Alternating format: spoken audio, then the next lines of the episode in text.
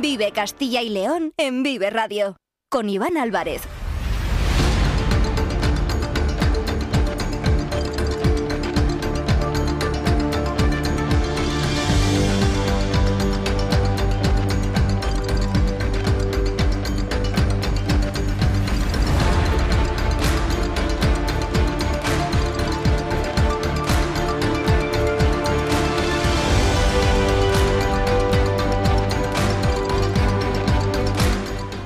De nuevo, muy buenas tardes. Son las 2 y 16 minutos de este lunes, día 19 de febrero de 2024. Estás escuchando Vive Radio, Vive Castilla y León, donde desde la una les llevamos contando diferentes asuntos, diferentes noticias que lógicamente hay que contar hoy en la actualidad de Castilla y León. Tenemos ahora 45 minutos más por delante, hasta las 3 de la tarde, para acercarles muchas más historias que tienen que ver con nuestra comunidad y con eh, la gente que habita en eh, Castilla y León. Nos pueden escuchar a través de la FM de toda la vida, en nuestra página web www.viveradio.es, en todas nuestras plataformas de streaming y de podcast y en las redes sociales de Vive Radio. Lo hacemos como siempre con el sonido perfecto de nuestro técnico Ángel de Jesús. Durante los siguientes minutos vamos a viajar hasta Salamanca. Enseguida vamos a hablar del eh, Tour del Talento 2024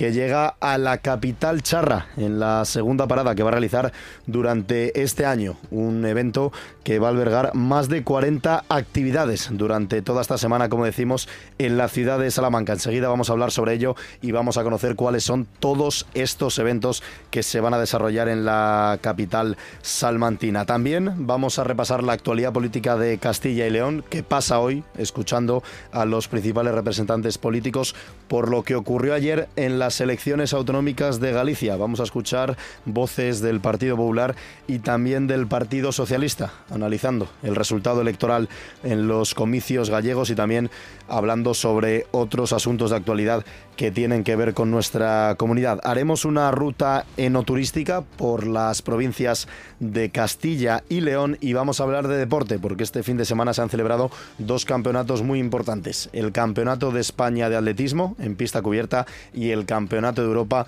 de Alterofilia. Con estos y con más asuntos vamos en directo hasta las 3. Son las 2 y 18. No se muevan, están escuchando Vive Radio, Vive Castilla y León.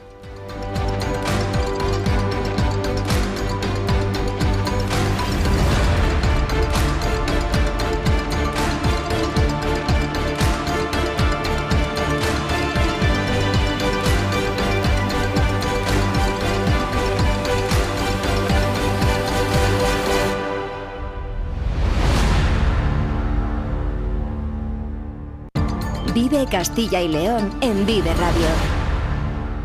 Con Iván Álvarez.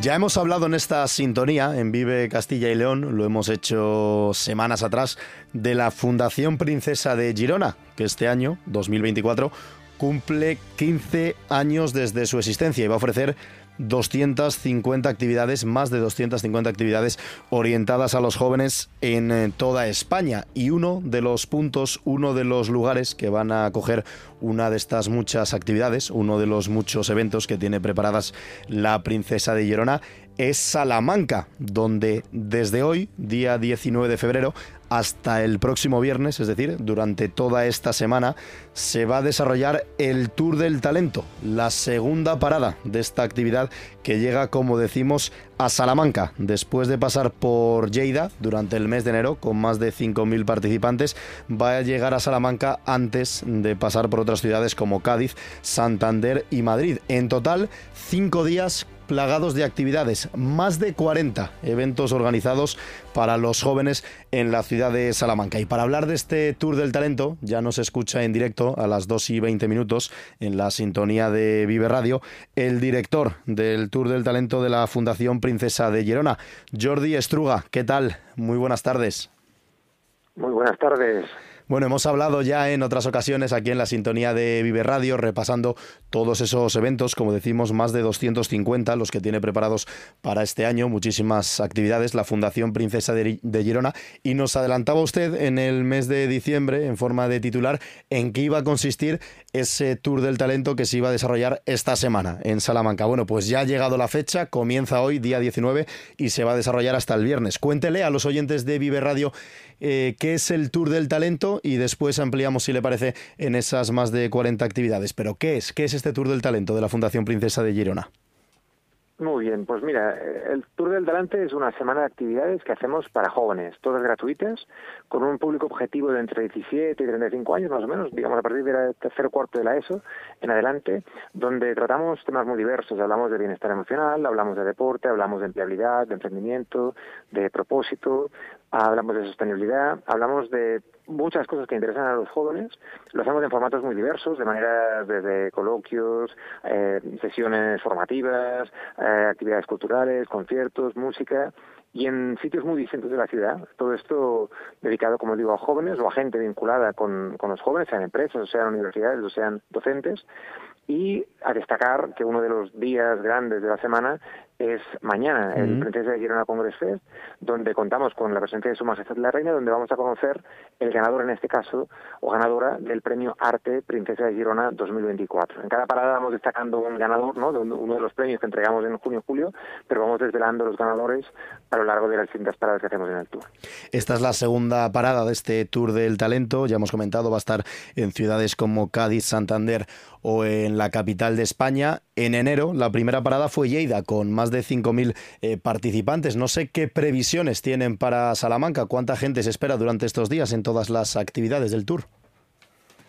Sí, normalmente estamos esperando un público objetivo de entre 3.000 y 5.000 por parada, más o menos. También mm. depende de, las actividades, de si no, si ahí sean actividades más de calle o más de interior, pero contamos poder llegar a esas cifras. Y pero no es tanto la cantidad, sino cómo salen los jóvenes de las sesiones, ¿no? El hecho de que se hagan inspirados, de que aprendan temas nuevos o que les hagan reflexionar, con eso ya es suficiente, con que hayan 20, 50, 100 jóvenes que a través de las actividades del tour de alguna manera permitan descubrir una vocación que no tenían o aprender que pueden estudiar cosas que quizás les van a tener más salidas profesionales o de repente tengan ganas de poder emprender ¿no? Eh, proyectos de emprendimiento social, por ejemplo, o de devolver de alguna manera a la sociedad gran parte ¿no? de lo que recibimos, pues eso, bueno, ya, estamos contentos, la verdad. Hmm. Hablaba usted de ese evento que se va a celebrar mañana martes, ese Princesa Girona Congress Fest, con la visita de Su Majestad la Reina Leticia. Es un gran evento que va a incluir también el anuncio del ganador del premio Princesa de Girona Arte 2024. Entre ellos tenemos además eh, como, por ejemplo, la actriz eh, Vicky Luengo, tenemos a Joel Ferré, que es eh, bueno, pues un graduado por el Instituto del Teatre, que es un bailarín que ha participado lógicamente en muchísimos eventos. Eh, no sé en qué va, bueno, Ana de Vis también, y tenemos por ejemplo un castellano y leonés, concretamente de Ávila, el chef Carlos Casillas Hernández, que está recibiendo diferentes premios en el último año, también premio estrella eh, Michelin. Imagino que sea uno de los eventos eh, más importantes, sobre todo por, por conocer el ganador de este premio y también porque la reina, lógicamente, visite mañana la ciudad de Salamanca. Sí, además es un es de los bueno de los eventos en los que el ganador se va a conocer en directo. No no sabemos quién quién va a ganar. Y esto sucede porque mañana, más allá de lo que pase en el CAEM, donde a lo largo de la mañana tenemos conferencias inspiradoras, tenemos música, tenemos muchas cosas que van pasando durante la mañana, en paralelo el jurado se reúne con los cinco finalistas que presentan sus proyectos y el jurado en directo selecciona al ganador y lo anunciará en directo sobre el escenario cuando ya tengamos a, Su Majestad en la sala. De manera que, bueno, le da un punto ahí de, ¿no? de interrogante muy especial que lo hace, creo que es muy atractivo también para los jóvenes que van a venir mañana y van a vivir el, evento desde dentro. Hmm. Es uno, como decimos, de los eventos principales de esta semana, plagada de actividades en eh, Salamanca. Cuéntenos eh, cuáles son esas 40 o más de 40 actividades que se van a desarrollar divididas, por ejemplo, por los días a partir del miércoles, después del evento de mañana, ¿qué, nos podemos encontrar en Salamanca? De, hecho arrancamos casi ayer con un un concierto inaugural de la Big Band de la Universidad de Salamanca. Hoy, esta mañana, hemos tenido el Foro de Desarrollo de Talento en el CIE. por la tarde una clase de, cómo hablar en público. Y muy importante, el concierto que ofrece el Teatro Real a las siete y media en el Palacio de Congresos de Salamanca, abierto también a todo el público, donde conoceremos a los artistas de Crescendo, un programa de la Fundación Amigos del Teatro Real que acompaña a jóvenes en su desarrollo, digamos, artístico y les ayuda. Entonces, eh, van a interpretar las obras principales de la ópera en una jornada muy, bueno, que será muy interesante. Mañana sabíamos el CAEM por la mañana, por la tarde tenemos un foro de transformación educativa, también en este caso en el CIE. El miércoles tenemos en la Universidad Pontificia una talent session dedicada a la empleabilidad, donde hablaremos de muchos aspectos derivados de la empleabilidad y haremos una feria de empleo junto a la Cámara de Comercio, también en la Universidad eh, Pontificia de Salamanca. El jueves por la mañana también tenemos una talent session que la llamamos tres horas y media para hablar de bienestar emocional en un formato muy dinámico, con charlas de, media hora, con música intercalada entre medio de las actuaciones. El jueves por la tarde tenemos a Marina Marroquí, que es especialista en violencia de género y habla por la tarde en el Auditorio Fonseca sobre eso no es amor, una, ¿no? sobre cómo las relaciones tóxicas y de qué manera uno puede protegerse ante ese tipo de relaciones. Y el viernes, una jornada muy especial dedicada al deporte en la ciudad deportiva Lazarillo, donde no solo los jóvenes tendrán la oportunidad de practicar todo tipo de deporte, desde pickleball, esgrima, tiro con arco, sino que además conocerán el testimonio de, como por ejemplo, las campeonas de, baloncesto femenino, de perfumería de avenida, entre otras. Y todo eso plagado de muchas más cosas, de visitas culturales de la ciudad, de un tema de show cooking con la Cámara de Comercio, visitas a empresas que también estamos haciendo, visitas a Renault, visitas a Vertex Bioenergy, visitas de Iberdrola, otras muchas más sesiones que van pasando a lo largo de la semana, como decías antes, no más de 40 actividades Animo a todo el mundo a entrar en nuestra web www.tourdeltalento.org y ahí encontrarán todo el programa y la forma de inscribirse a todas las actividades y prácticamente todas aún hay a capacidad ¿no? de, poder eh, inscribirse en ellas. Mm, la verdad es que suena muy interesante, nos está comentando eh, Jordi Estruga, que es el director del Tour del Talento de la Fundación Princesa de Girona, todas estas actividades que tienen un objetivo común, el propósito de promover el talento entre los jóvenes. Estamos hablando de arte, de cultura, de música a través de todos estos conciertos, pero también de asuntos muy importantes para los jóvenes y para los no tan jóvenes, como pueden ser eh, la violencia de género, como bien nos comentaba, con esas eh, conferencias que se van a llevar a cabo, también muchas de ellas, eh, conferencias, también mesas redondas, diferentes actividades orientadas, por ejemplo, a fomentar la empleabilidad, orientar el futuro de nuestros jóvenes en el momento de, pues, decidir una carrera universitaria o hacia dónde quieren enfocar eh, su vida, porque como decías Jordi, eh, la programación gira en torno a cinco grandes ejes, que son la empleabilidad y el emprendimiento, la salud física, la salud emocional, el propósito y el impacto social y la sostenibilidad. Son asuntos muy importantes para los jóvenes, como bien decías, entre 16 y 17 años hasta los 35. No sé cómo los acogen ellos cuando se enfrentan a todo este tipo de asuntos, cuando les hablas, por ejemplo, de un futuro eh, relacionado con el trabajo o temas tan sensibles como es la violencia de género. ¿Cómo se enfrentan los jóvenes a todo este tipo de, asuntos? Bueno, en nuestro caso, nuestra intención es poder poner una, nuestra, ¿no? un poco un grano de arena en cuanto a poder mostrar o mm. poder sobre la mesa temas que sean relevantes, para de alguna manera darles una visión alternativa, para que puedan plantearse, buscar preguntas por su propia cuenta, pero que de alguna manera, bueno, y también nos permite recoger su opinión. Muchas de las muchas de las sesiones son, son interactivas y eso también nos permite, ¿no? Intentamos entender qué es lo que les preocupa y es lo que hemos intentado incorporar en el programa, viendo un poco las necesidades de, de los jóvenes, pues que en la agenda esté aquello que les preocupe por expertos o por personas que lo han vivido en primera persona o por jóvenes que hace pocos años igual podían estar sentados en una de esas sesiones y ahora están compartiendo su visión y eso creemos que nos ayuda a conectar con la audiencia que viene y a darles, bueno, algunas herramientas o algunas pequeñas em, sugerencias que les pueden permitir tomar mejores decisiones para encarar su desarrollo personal y profesional. Hmm. Durante toda la semana, ya lo saben, en la ciudad de Salamanca es la segunda parada de este Tour del Talento que se va a dividir por diferentes ciudades, por diferentes rincones de la geografía nacional. Y no sé, Jordi, si desde la Fundación eh, Princesa de Girona, coincidiendo además con este decimoquinto aniversario, eh, se tienen planeadas, organizadas, o bueno, al menos eh, como previsión, poder llegar a otros puntos de Castilla y León, no sé si este año, sino en el futuro, para poder acercar también todas estas actividades a los jóvenes.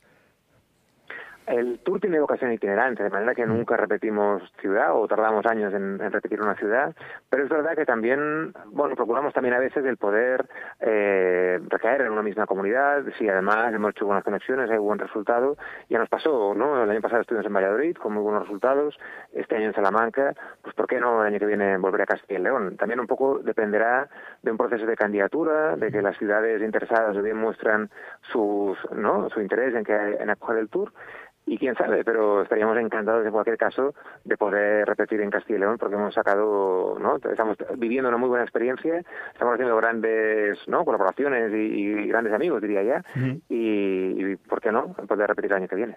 Pues desde hoy hasta el viernes, más de 40 actividades centradas y enfocadas en promover el talento de los jóvenes con Salamanca como sede de esta segunda parada del Tour del Talento. Son muchísimas las actividades, lo ha comentado Jordi, en la web www.tourdeltalento.org. Se pueden consultar todas ellas durante cinco días para disfrutar mucho durante esta semana en la ciudad de Salamanca. Jordi Estruga, director del Tour del Talento de la Fundación Princesa de Girona, enhorabuena por eh, todo lo que hacéis desde la Fundación, que son muchísimas actividades, ya las hemos ido repasando aquí en la sintonía de Vive Radio, y que sea todo un éxito esta semana en Salamanca con el Tour del Talento, que estoy seguro que habéis elegido muy bien la sede para celebrarlo y que se va a desarrollar eh, perfectamente. Un fuerte abrazo y muchas gracias.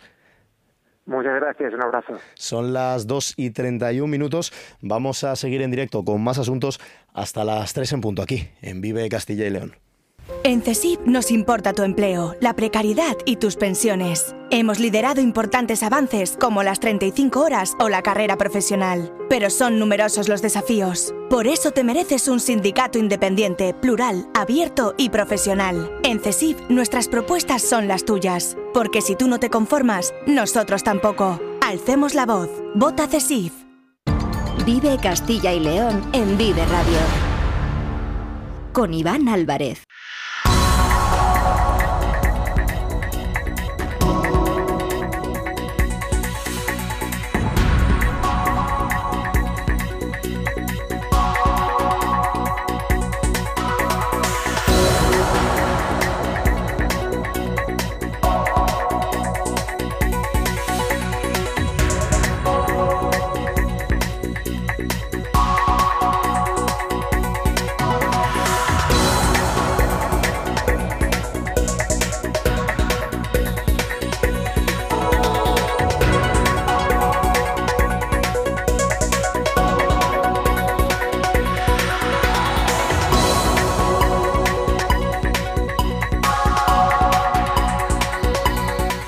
Vamos a repasar diferentes eh, cuestiones relacionadas con la actualidad política en Castilla y León que son noticia hoy, lunes día 19 de febrero.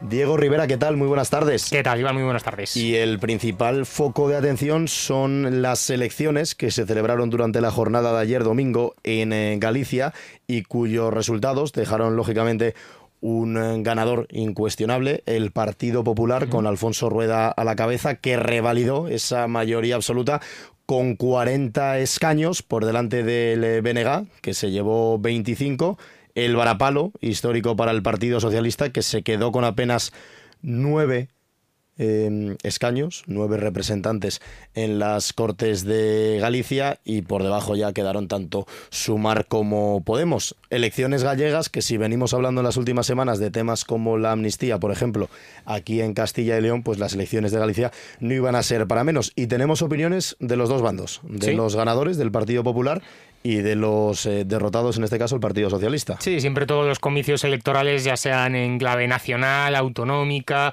eh, tienen traslación a todas y cada una de las comunidades, al ámbito nacional. También siempre se le busca eh, ese punto de si refuerzan o no los resultados a los líderes de turno. Pues en este caso se ha hecho, como bien dices Iván, exactamente lo mismo aquí en Castilla y León con esos resultados en Galicia que daban esa mayoría absoluta al Partido Popular.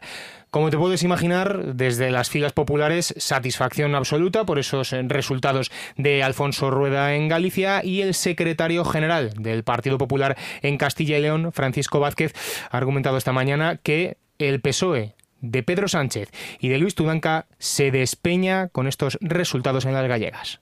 Gana Galicia y gana España. Ganan Alfonso Rueda y Feijó. El resultado de este domingo es una buena noticia para los gallegos y para todos los españoles. El Partido Socialista de Pedro Sánchez, Besteiro y Tudanca se despeña. El no que han recibido en Galicia resuena en toda España. Los ciudadanos reniegan de su ambición insana de querer gobernar a toda costa, por encima de cualquier programa, principios o ideales. Queda demostrado que los ciudadanos quieren buena gestión, estabilidad, moderación y políticas centradas, como las de Rueda y Mañueco en Galicia y en Castilla y León, y como las que va a llevar a cabo Alberto Núñez Feijó en España más pronto que tarde eran las primeras eh, pruebas, la primera prueba electoral del Partido Popular en Galicia después de la salida de Alberto Núñez Feijó, quien lideró la Junta desde el año 2009 hasta 2022 y en este caso Alfonso Rueda, bueno, pues lógicamente se ha coronado, con esa mayoría absoluta y con esos 40 escaños. El principal varapalo, como decimos, se lo llevó el Partido Socialista que perdió 9 de los eh, que perdió 5 de los 14, bajó a los 9 y lógicamente eso también ha saltado a la esfera nacional y sobre ello se habla también en Castilla y León. los peores resultados de la historia del Partido Socialista en Galicia se vivieron anoche y esto mm, no era desde luego eh, bien valorado por parte del secretario regional del Partido Socialista aquí en Castilla y León, Luis Tudanca, que en primer lugar quiso felicitar al Partido Popular por su victoria incontestable en estas elecciones gallegas y mirando un poquito a su partido, reconocía que al PSOE le toca en estos momentos reflexionar. Yo quiero desde luego felicitar al señor Rueda eh, por su victoria incontestable en las elecciones gallegas, que le van a dar la presidencia de la Junta sin ninguna duda, eh, y al Partido Popular como ganador de esas elecciones. También quiero tener un eh, recuerdo cariñoso para mi compañero José Ramón Besteiro por el esfuerzo, por el trabajo que en muy poco tiempo ha tenido que hacer dejándose la piel para conseguir unos resultados que desde luego no son los que queríamos, que son eh, inexcusablemente eh, malos y que nos tiene que hacer reflexionar desde luego al conjunto del Partido eh, Socialista.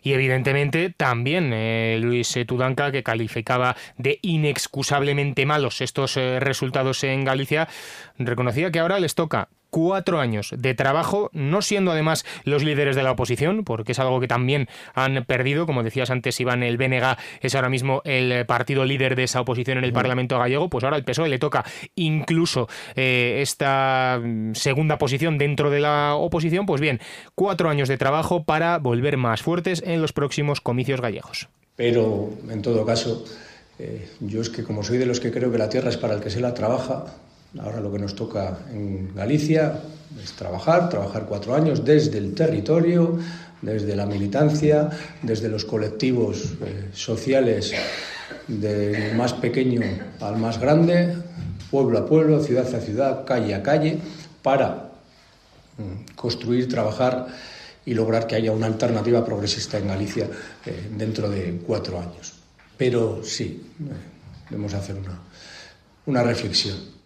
Estas son las declaraciones del secretario general del Partido Socialista en Castilla y León esta mañana en un encuentro que se ha celebrado con la prensa en la provincia de Ávila, se ha referido a esas elecciones gallegas, como acabamos de escuchar, pero también ha analizado la actualidad política de nuestra comunidad, de Castilla y León, con varios asuntos encima de la mesa. Uno de ellos, Diego Rivera, le preguntaban, claro, no se ha querido mojar en exceso relacionado con el asunto de los presupuestos, quiere esperar a que se conozcan, pero sí que ha aprovechado para recordar que Castilla y León todavía no los ha presentado. Sí, eso es. Todavía es verdad que llevamos mucho tiempo hablando y aquí lo haces con David Alonso semana a semana.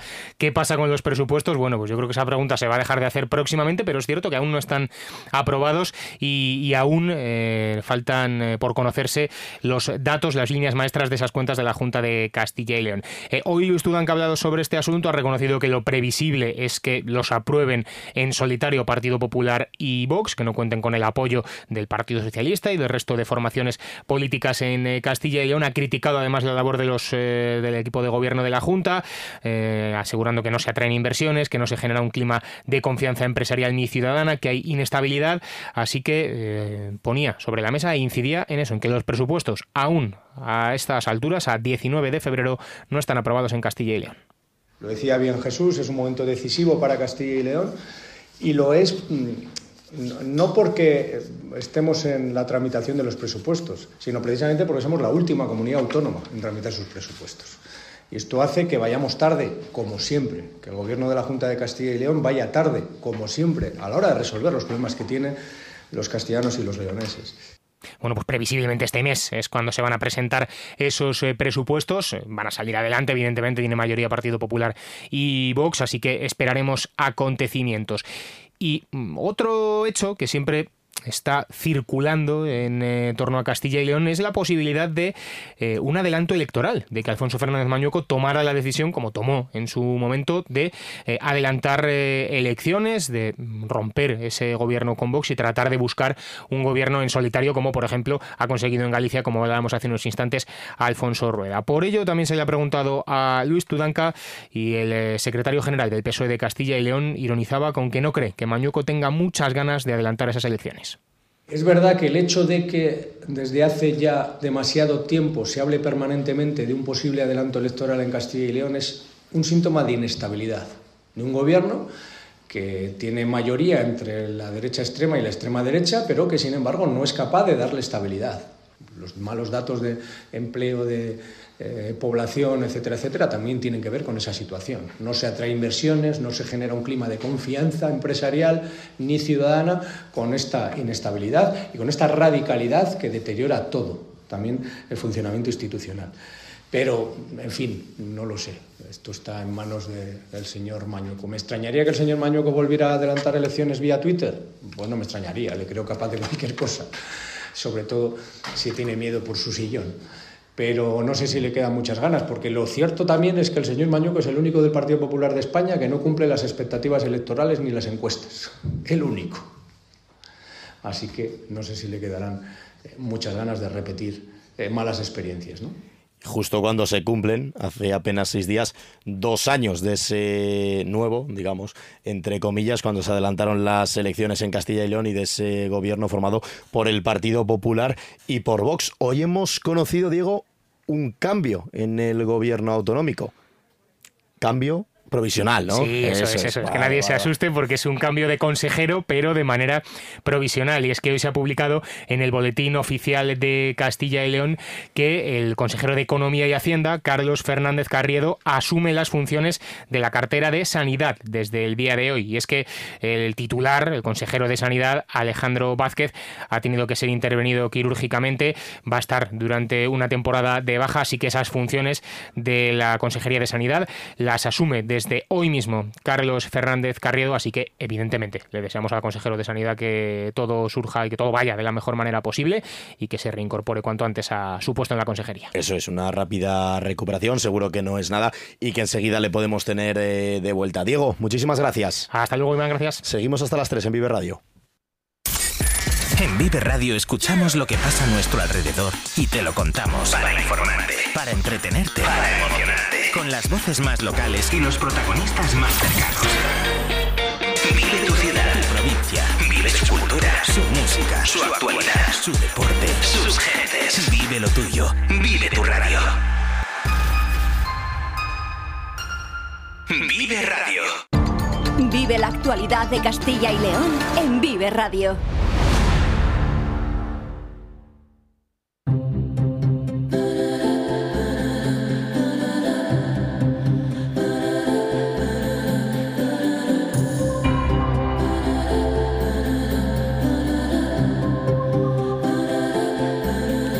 Faltan 16 minutos para llegar a las 3 de la tarde. Están escuchando Vive Radio, Vive Castilla y León. Y ya tenemos por aquí a Lidia Veiga que nos va a contar me he dicho, voy a hablar sobre un tren muy peculiar. ¿Qué significa esto, Lidia? Buenas tardes. Muy buenas tardes. Pues, eh, ¿qué me contestarías tú, Iván, si te hablo y te pregunto que qué es para ti un tren del vino? Pues sin saber exactamente lo que es, te digo que me compro el billete y me subo, pero sin pensármelo dos veces. Ah, vale. Pues, pero te puedes imaginar que a lo mejor es que te dan vino en el trayecto, ¿puede ser? O que me llevan a un sitio donde me van a dar vino. Bueno, pues ahí vas bien, ahí vas bien. Bueno, te cuento, desde el sábado ya está en marcha ese tren del vino con destino Valladolid, pero origen Madrid o Segovia. Mm. ¿En qué consiste? Bueno, pues eh, te lo voy a explicar un poco en detalle, pero esta mañana hemos hablado con el diputado de la Diputación de Valladolid, Moisés Santana, y nos lo ha explicado él. Así que atento que nos va a situar un poquito.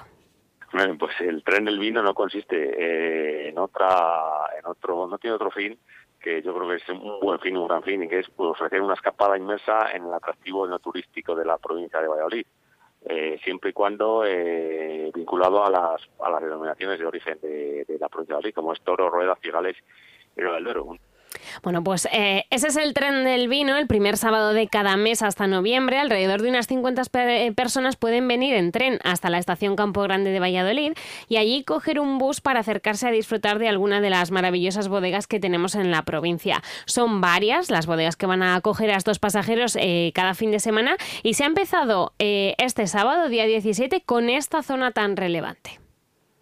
Pues precisamente este fin de semana hemos estado en la ruta del Ribera del Duero, la, en la ruta de, de- subiendo a, a, Peñafil. Entonces hemos estado en varias bodegas eh, donde hemos podido disfrutar de la gastronomía tanto tanto de la turística y como de los de los eh, maravillosos eh, y afamados eh, atractivos turísticos que nos ofrece la, la zona del Ribera del Duero. Seguro que se están preguntando, Lidia, a todos los oyentes, si este tren del vino va a realizar más paradas. Pues sí, exactamente. Eh, hay otras denominaciones que tenemos en la provincia de Valladolid, como son, por ejemplo, una parte de Toro, Rueda, Cigales o alguna bodega más en Ribera del Duero y se van a hacer más visitas en, eh, con este tren del vino. Imagina, eh, Iván, que si esta es la séptima edición, es porque las seis anteriores han sido un éxito, ¿no? Vamos, yo, Hombre, imagino yo me que lo sí. si- imagino. Si no hubiera sido una y no más. Claro, exactamente, no se estarían repitiendo. Bueno, pues ¿está de acuerdo conmigo Moisés en esa afirmación?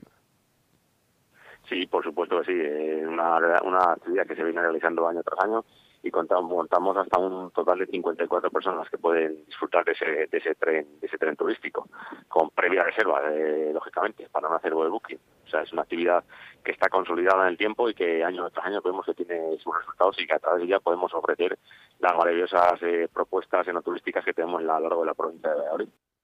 Bueno, pues esas reservas se pueden efectuar a través de la web de Renfe y es verdad que esta actividad está enfocada a los usuarios, como decíamos, desde Madrid o Segovia, pero para los oyentes que nos estén escuchando desde otras provincias de Castilla y León, yo creo que este tren nos sirve simplemente como ejemplo, ¿no? Un ejemplo de las actividades que podemos eh, visitar alrededor de nuestra comunidad, que los amantes del vino cuentan con rutas enoturísticas de muchísima calidad, no solo en la provincia de Valladolid. El Duero nos deja en, sus alred- en los alrededores de su pues maravillosas bodegas para visitar. En Castilla y León contamos con nueve denominaciones de origen de vino, como puede ser la de Arlanza, Bierzo, Arribes, y bueno, son muchas las ofertas turísticas alrededor de este sector vitivinícola y también gastronómico, porque ¿qué hay mejor para tomar un vino? Pues aún acompañarlo con algo de comer, de beber, ¿verdad? Y el vino, que sabe mucho Lidia Veiga, cada jueves con Gonzalo Castro también en Vive Valladolid. Efectivamente. Podéis conocer no solo relacionado con el vino en Valladolid, sino como dice Lidia también, con todo Castilla y León. Así que ya lo saben, los jueves en Vive Valladolid se pueden También. informar sobre este tren del vino y todo lo que tenga que ver con este sector. Exactamente, muchos planes alrededor de Castilla y León, no solo este tren, para disfrutar del vino, para disfrutar de la gastronomía y de todo nuestro patrimonio. Y de vino vamos a hablar ahora de deporte. Lidia, muchísimas gracias. Gracias. El sector primario en Castilla y León es el protagonista cada mañana en Vive Radio. Desde las 7 y 10 de la mañana, de lunes a viernes, De lunes a viernes. Jaime Sánchez Cuellar te ofrece toda la actualidad informativa. Relacionada con la agricultura y la ganadería. la ganadería. Para estar al día. estar al día. Vive el campo. De lunes a viernes, cada mañana. Vive el campo. Aquí, en Vive Radio.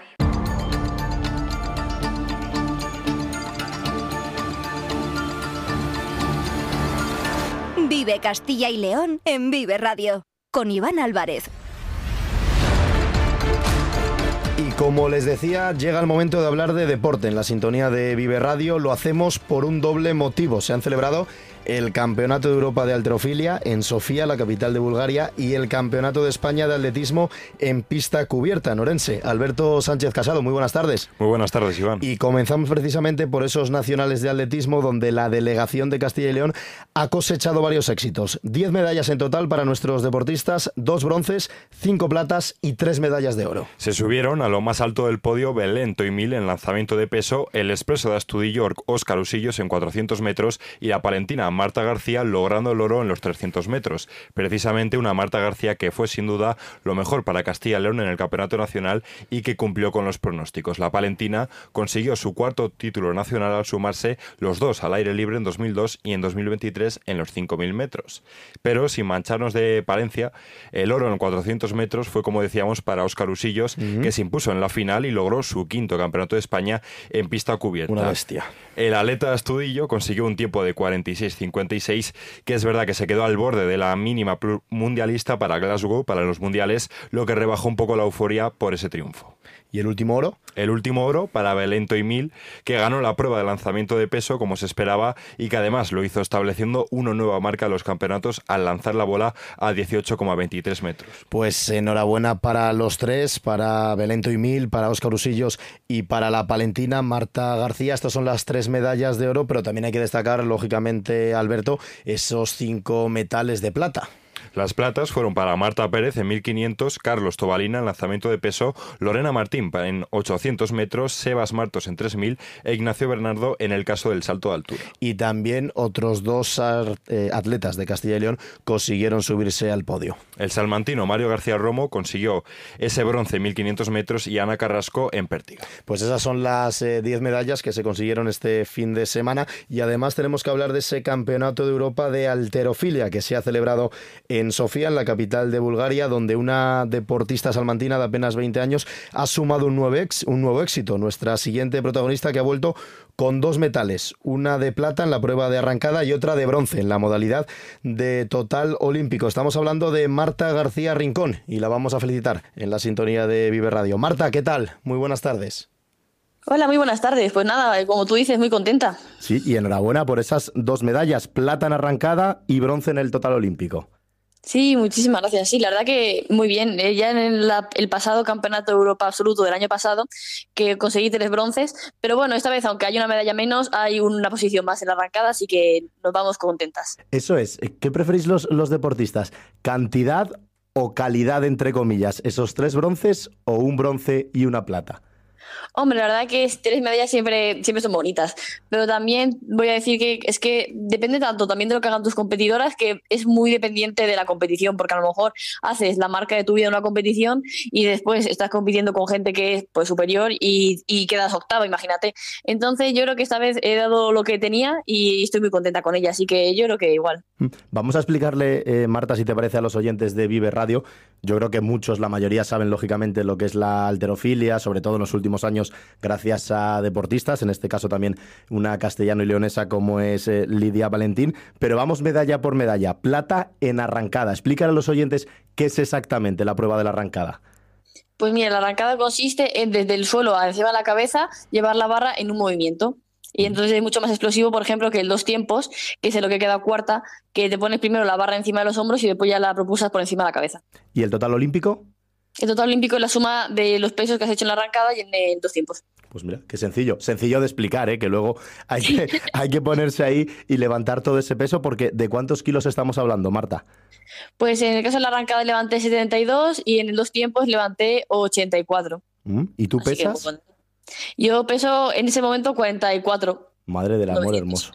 Con 44 kilos levantar el doble con lo complicado que es, que ya no solo levantar el peso, sino imagino que se junten ahí muchos factores, ¿no? También el, nerviosismo de estar en un campeonato de Europa, de ver también eh, los pesos o las marcas que están haciendo tus rivales. No solo es levantar en ese caso eh, el hierro, digamos, sino también estar concentrada y poder con la presión del directo.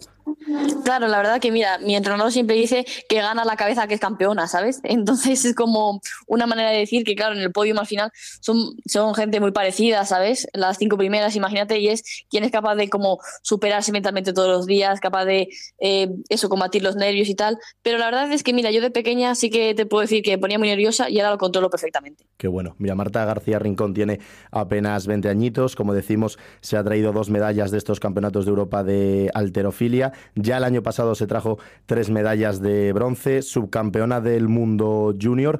¿Cuál es el objetivo, el próximo que tienes por delante en mente, Marta?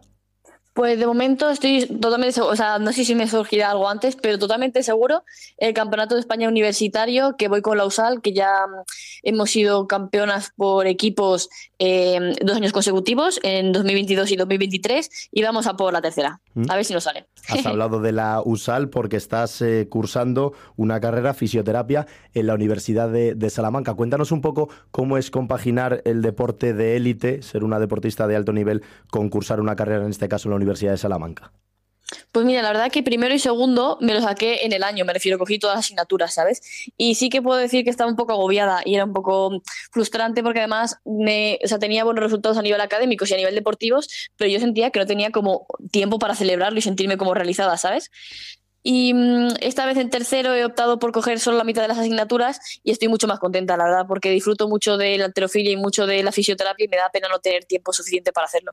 ¿Y os ayudan? ¿Os lo ponen un poquito más fácil a los deportistas? Me refiero no en cuanto al temario, sino en cuanto a las becas. ¿Os proporcionan ayudas para poder compaginar los estudios con el deporte? Sí, la verdad que en Salamanca tenemos la beca Mercurialis, por ejemplo, que está muy bien. Y además, la verdad que yo me he topado con siempre profesores súper majos y súper comprensivos que me lo han facilitado en todo lo posible. Mm. Estamos hablando de ese campeonato de Europa, de las medallas. Nos está hablando también Marta García Rincón del campeonato de España universitario. Pero yo creo que en todo deportista y además teniendo en cuenta en este tipo de deportes olímpicos, eh, Marta, el sueño tiene que ser estar en unos Juegos. Cuéntanos un poquito las opciones que podrías tener para París o si ya quedan para los Juegos de 2028. Bueno, la verdad es que yo creo que mi preparación se enfoca más en 2028.